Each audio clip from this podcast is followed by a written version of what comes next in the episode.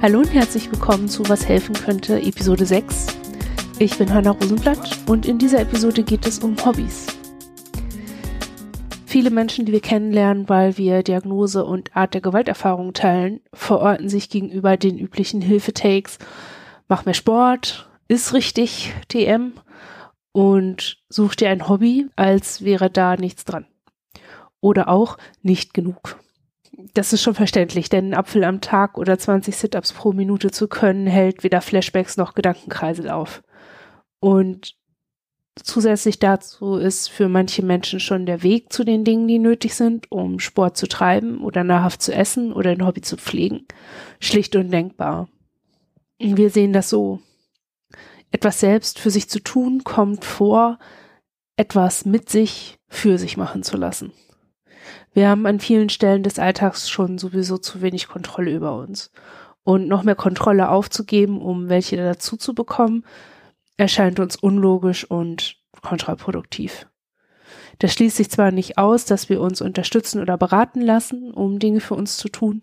Es schließt aber aus, dass wir Veränderungen an uns passieren lassen, um uns und unsere Lebensqualität zu verändern. Uns ist schon genug passiert und es ist schwierig genug damit umzugehen, dass es grundsätzlich zum Leben gehört, dass Dinge passieren. Die guten wie die schlechten.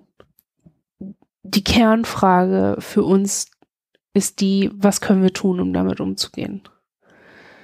Was müssen wir bei uns haben? Welche Fähigkeiten und Fertigkeiten helfen uns, Kontrolle über uns zu erlangen, zu behalten oder im Fall von Kontrollverlusten so weit wie möglich dennoch unabhängig zu bleiben bzw. zu werden? In dieser Episode beginnen wir über Hobbys zu sprechen, denn Hobbys sind die Tätigkeiten, für die zu entscheiden uns am leichtesten gefallen ist und noch heute fällt. Zu Beginn ist die Frage danach, was ein Hobby denn jetzt eigentlich ist, total sinnvoll, denn oft werden Hobbys mit Freizeitvergnügen, Selbstzweck und unbezahlter, weil amateurhaft ausgeübter Arbeit übersetzt. Tatsächlich wird oft als Hobby bezeichnet, was man freiwillig und gern tut, wenn man denn nicht gerade von Tätigkeiten vereinnahmt wird, die zur direkten oder indirekten Sicherung der eigenen Existenz zwingend nötig sind. Diese Tätigkeiten können aktiv sein, in dem Sinne, dass etwas erschaffen wird. Sie können aber auch passiv sein, in dem Sinne, dass etwas erlebt wird.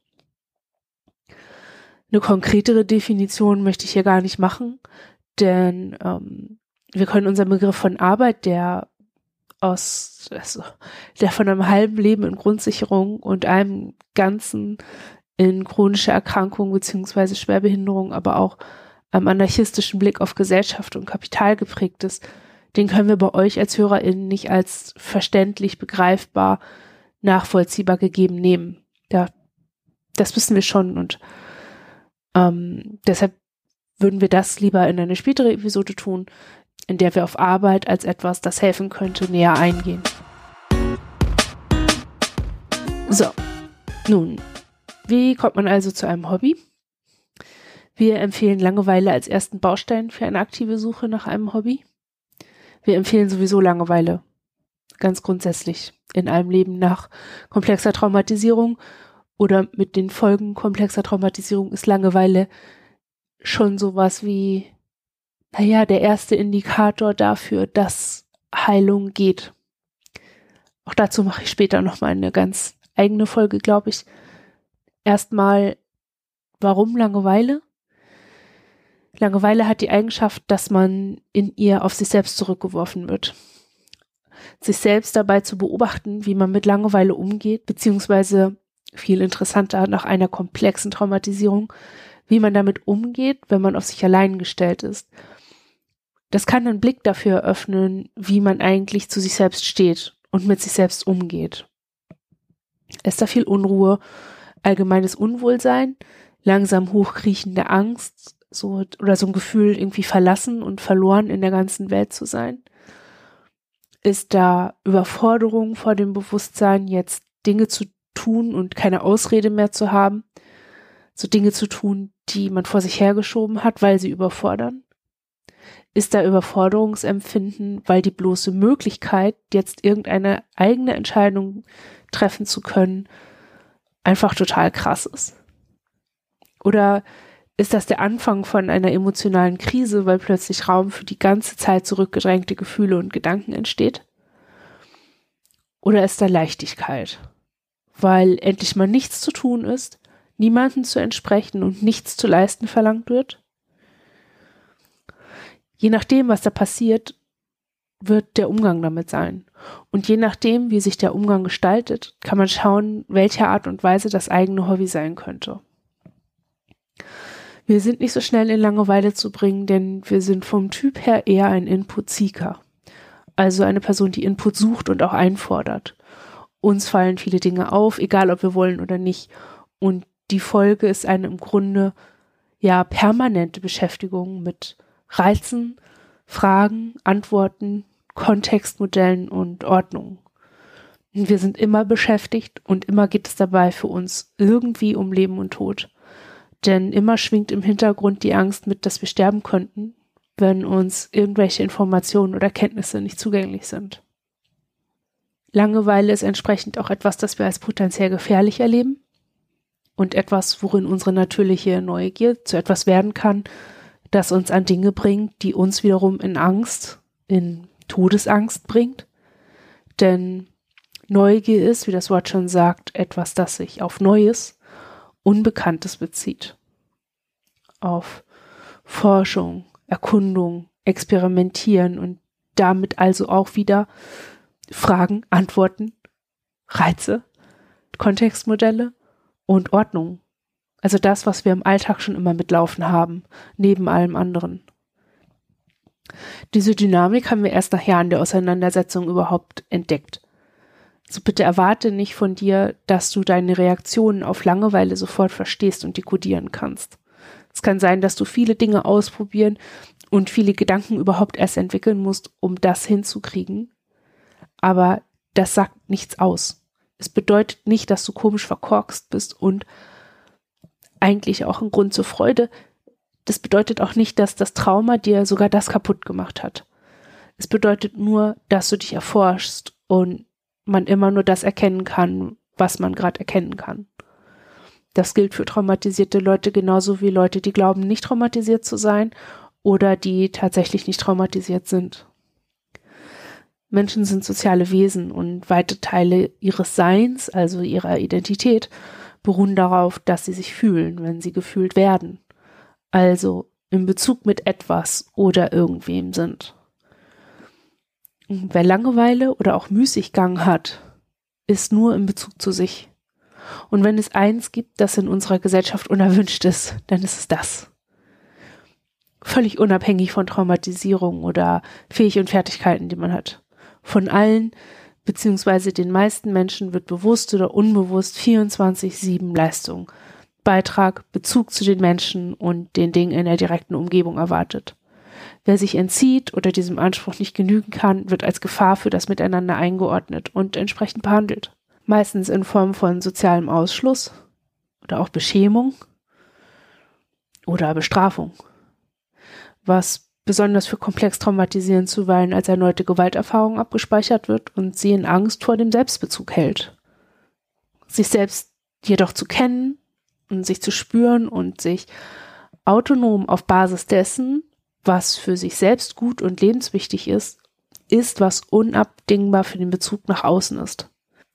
Das ist wichtig, sich in Bezug auf die Arbeit an solchen Ängsten in Erinnerung zu halten, denn der gefühlte Widerspruch darin, in diesem Anspruch und auch in dem Anspruch ja, gesellschaftlicher Rollen ist real da und nur weil er nicht aufgelöst wird, heißt es nicht, dass man ihn hinnehmen und sich selbst daran anpassen muss.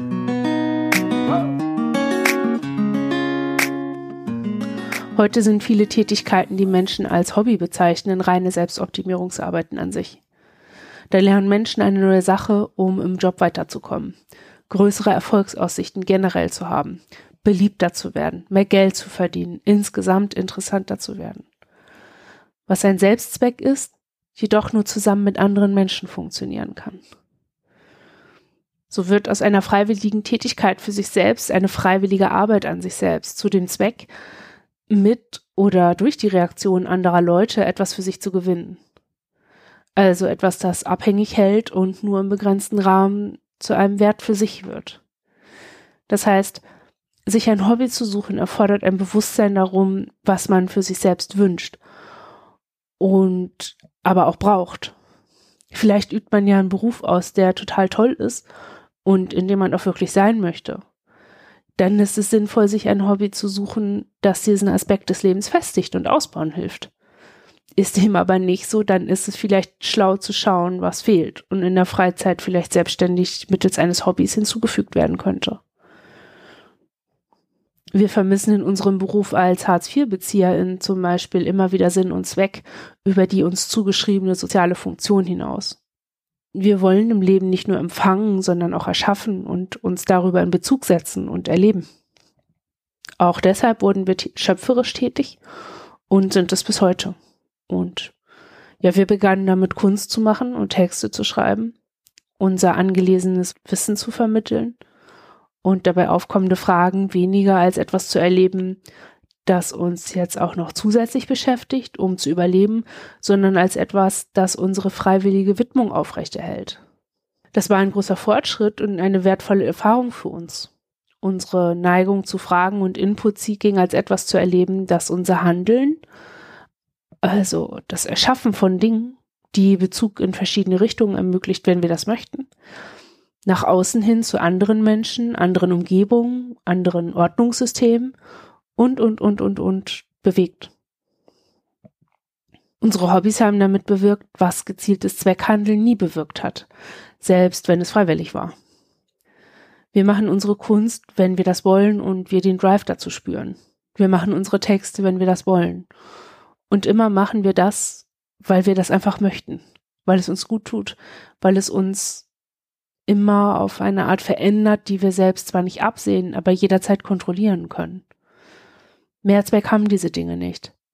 Und wenn wir ihnen Mehrzweck geben wollen, dann tun wir das immer in dem Bewusstsein, dass wir damit die Grenze zur Arbeit überqueren, und sei es die der unbezahlten Arbeit.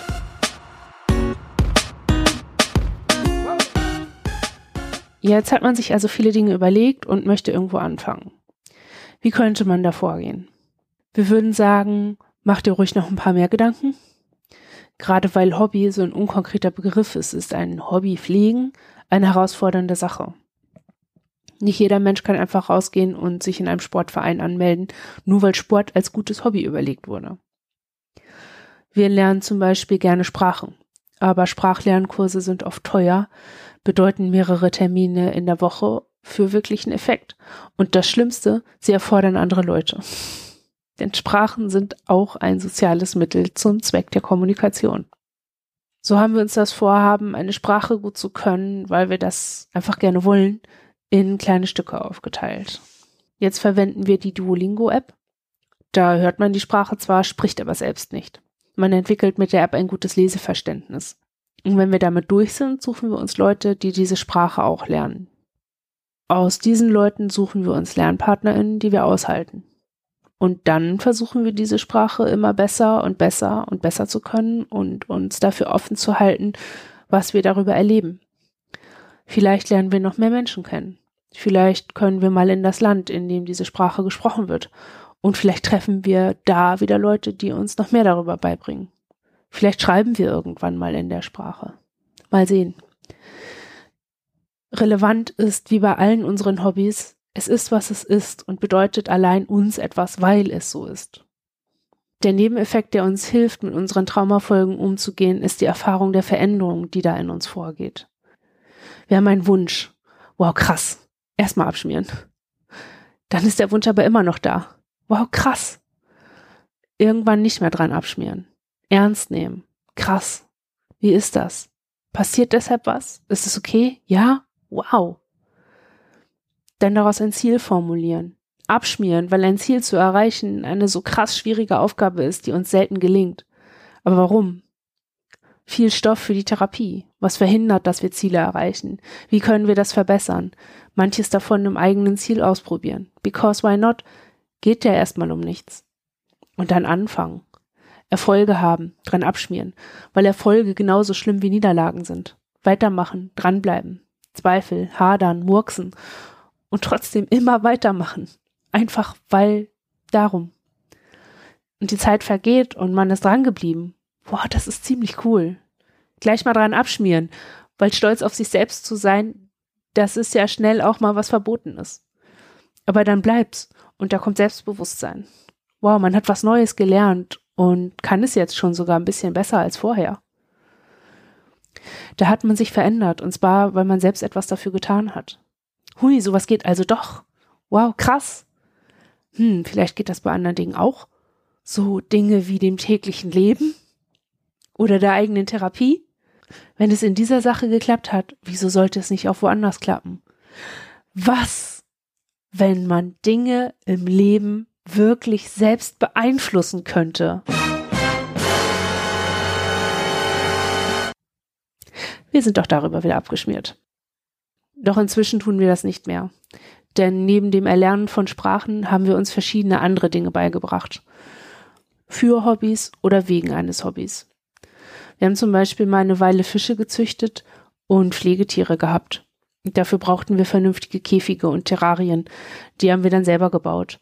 Dafür mussten wir lernen, wie man sägt, bohrt, schraubt, konstruiert. Wie viel Platz braucht jedes Tier mindestens und, und, und. Man sagt immer, Wissen wäre Macht und ja, das stimmt. Im Fall solcher Dinge ist etwas zu wissen nicht etwas, womit wir Macht über andere Menschen haben, aber über uns denn uns wird im Leben niemand mehr erzählen können, dass die Plastikboxen aus dem Zooladen für Nagetiere reichen oder dass es kein Problem sei, Katzen oder Hundewelpen mit sechs Wochen von der Mutter zu trennen. Man kann uns im Baumarkt nicht mehr über die Leistungsfähigkeit von Werkzeugen bescheißen. Wir können Leimholz vom Massivholz unterscheiden und bliblablö. Alles Dinge, mit denen wir schon Kontakt und Umgang hatten und mit denen wir vor allem Erfahrungen gemacht haben, die ganz üblich mitteilbar waren. Im Sinne von normal. Zu lernen, wie man Nägel gerade einschlägt, ist so banal, dass man jederzeit irgendwo danach googeln oder fragen kann. Das ist etwas, das wir über viele andere Dinge im Leben nicht tun konnten und irgendwie haben wir diesen Umstand auch als sehr heilsam erlebt. Und in sich wiederum als etwas, das dazu beiträgt, sich selbst in der Normalität zu verorten. Hobbys sind etwas Normales. Und wenn Menschen jemandem in einer Krise vorschlagen, sich doch eins zu suchen, dann steckt manchmal die Idee dahinter, dass man sich nach einer schwierigen Erfahrung oder nach einem gesamten Leben voller schwieriger Erfahrung genau dieser banalen Alltäglichkeit zurück hinwenden könnte. Natürlich ist nicht alles mit Normalität und Hobbys zu heilen. Aber die eigene Heilung sollte man auch nicht als Hobby betrachten, sondern als Aufgabe, die niemand anders übernehmen kann. Und wie soll man so eine Aufgabe schaffen, wenn so manch eine Selbsterfahrung, so manche Kompetenz und auch so manche soziale Vernetzung über den Helferinnen- und Verbündetenkreis hinaus gar nicht entwickelt ist. Ein Hobby ist eine Wahl, eine Entscheidung, die man treffen kann, ganz freiwillig, nur für sich selbst und weil man das eben möchte. Jeder Zeitpunkt ist der richtige dafür und jedes Hobby könnte helfen.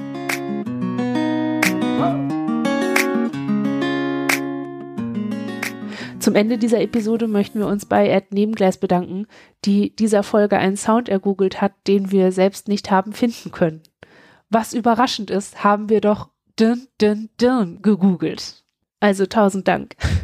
Wer weiß, wie lange wir danach gesucht hätten. Habt ihr Hobbys? Zum Beispiel das Googeln von Sounds.